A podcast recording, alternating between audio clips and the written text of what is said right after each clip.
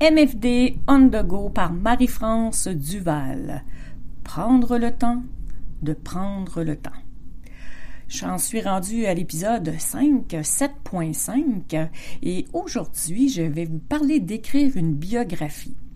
En fait, euh, avant ça, je vais commencer par euh, mon, ma liste des, des 100 choses à faire. Quand j'en aurai 110, probablement que je le dirai comme il faut.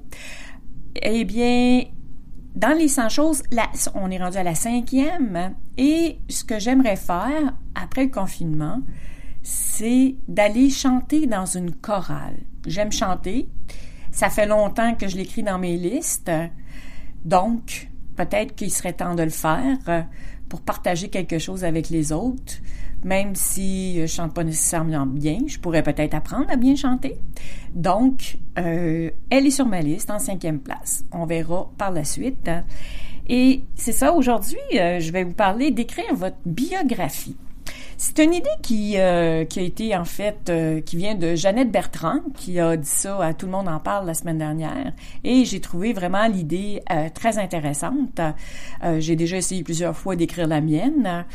Mais ce que je, ce que je vous proposerais par contre, euh, parce que c'est sûr que quand on est adolescent ou euh, euh, même pour les plus petits qui savent écrire ou tout ça, c'est sûr que la biographie est beaucoup moins longue. Mais ce qu'on peut ajouter à ça par contre, c'est la partie qu'on peut rêver de de continuer la, la, la, continuité de notre vie à partir du moment où ce que on est rendu à la fin de notre bio. Je pense que tout le monde euh, peut le faire, même si des fois les bios vont probablement être plus longues ou pas.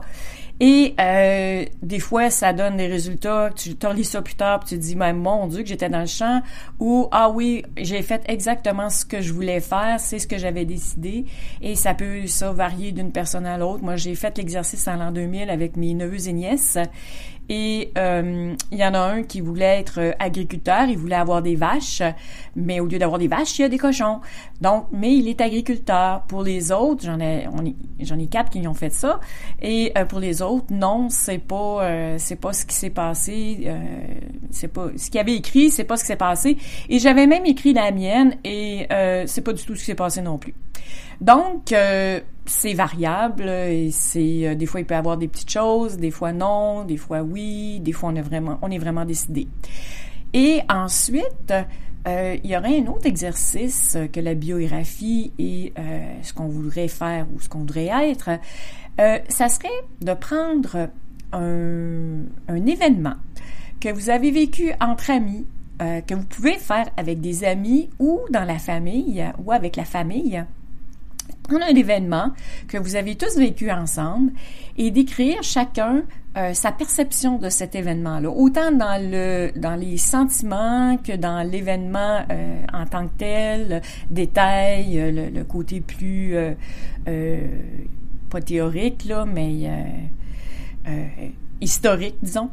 Et après ça, quand vous quand vous l'aurez écrit, quand vous mettez tous ensemble, si c'est de la même famille, oui, des amis, on le fait par Internet, et euh, chacun relit, chacun lit aux autres sa perception de l'événement. Et en fait, c'est un exercice seulement pour démontrer comment les gens sont différents, comment les perceptions sont différentes et comment chaque personne est unique parce qu'on a toute notre vécu, même si des fois le vécu est pas très long, on a toute notre sensibilité. Donc, c'est sûr qu'il n'y a pas personne qui va vivre un événement de la même façon.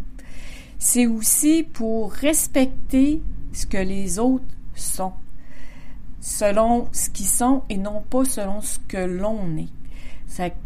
sur ce, amusez-vous bien, passez une belle fin de semaine et bonne écriture.